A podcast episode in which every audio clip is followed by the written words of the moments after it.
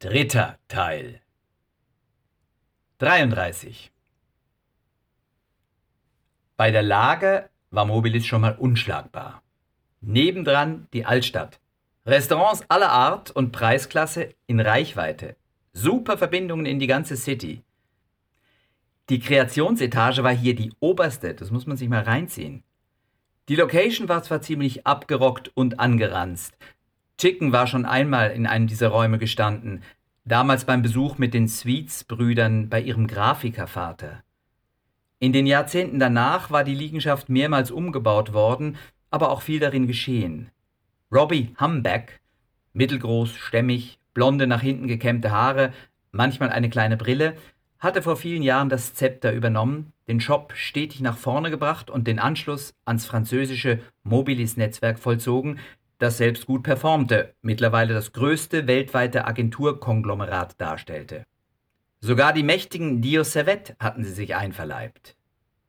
Tony Pecker hätte sich hier kaum wohl gefühlt, mit dem grauen verfleckten Gummiboden, den verfärbten Anstrichen, abgeschlagenen Möbelecken und einem zusammenhanglosen Lampensammelsurium aus diversen Zeiten.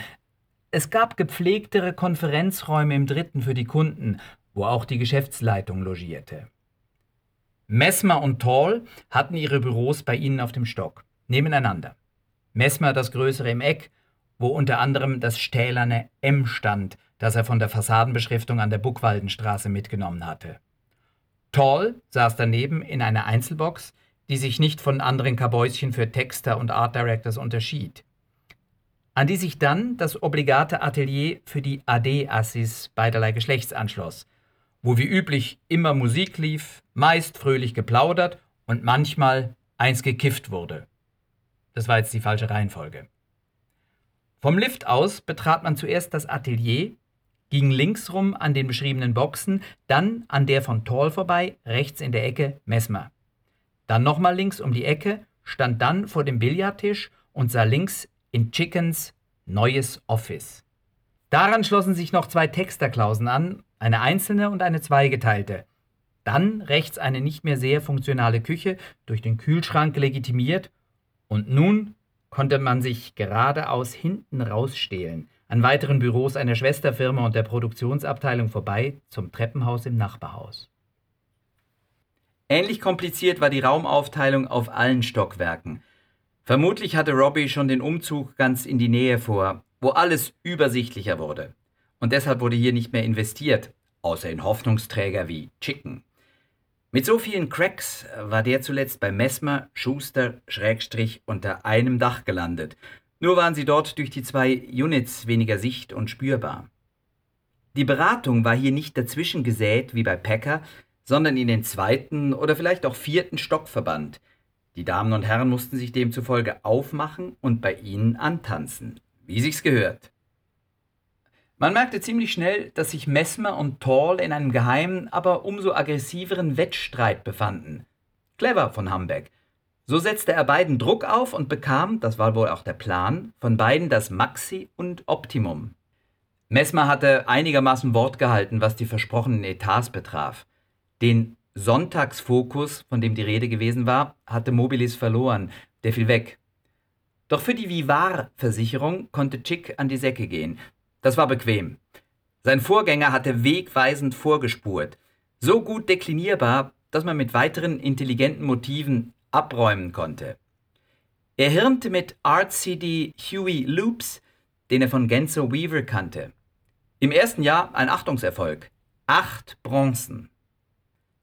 Ober-CD für Vivar war Mesmer. Auf anderen Kunden Tall. Saß man bei Mesmer, konnte es vorkommen, dass der mal kurz gegen Tall vom Leder zog. Der, keine Ahnung, kommt noch auf die Welt, Anfänger. Dann schluckte es AP runter und qualmte weiter. Vor sich immer diverse Raucher waren, stangenweise Zigaretten für den Normalbetrieb, Zigarren für zwischendurch, sicher auch irgendwo Pfeifen, Schnupftabacke, Kautabacke und Snuss. Sowas hatte die Welt noch nicht gesehen. Und immer eine Karaffe mit frischem Leitungswasser samt Glas. Das braucht AP nicht für den Durst, sondern um seinen Kamin runterzukühlen, sagte Goalie Shipperman eines Tages und hatte wohl recht. Bei Tall war die Aversion augenfälliger, fast psychotisch. Wenn man bei ihm saß, ätzte und zischte er plötzlich los über den alten Mann. Ein Reinhauen, bringt mich um, Leine ziehen, verpissen das Arschloch und weiteres Unschönes. Dann ging man die Ideen durch. Das übrigens machte er einiges besser, als Chicken erwartet hatte. Denn, obwohl er ihn ja kannte, war das die große Unbekannte, Tall als CD.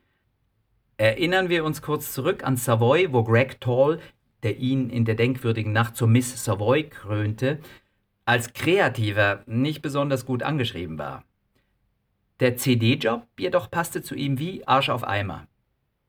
Seine Meinung konnte man meistens teilen, wenn nicht auch diskutieren. Trotzdem blieb er in der Regel dabei, wo manche sich dann verheddern und alles im Unklaren endet. Er konnte auch etwas beisteuern, anregen, wenn man schon dachte, man hat's. Das ist der Job, ein Teil davon. Im zweiten Jahr konnten sie es verdichten. Die Strategie begann sich mehr und mehr auszuzahlen, ein Top-Shot abzulösen. Er war zumindest nicht auf der Schnauze gelandet. Was passiert, wenn man in zu große Fußstapfen tritt? Langsam legten sie zu. Doch der große Wurf stand noch aus. Immerhin gab es im zweiten Jahr für Chicken viermal Bronze und dreimal Silber. Es liegt auf der Hand, was noch fehlt.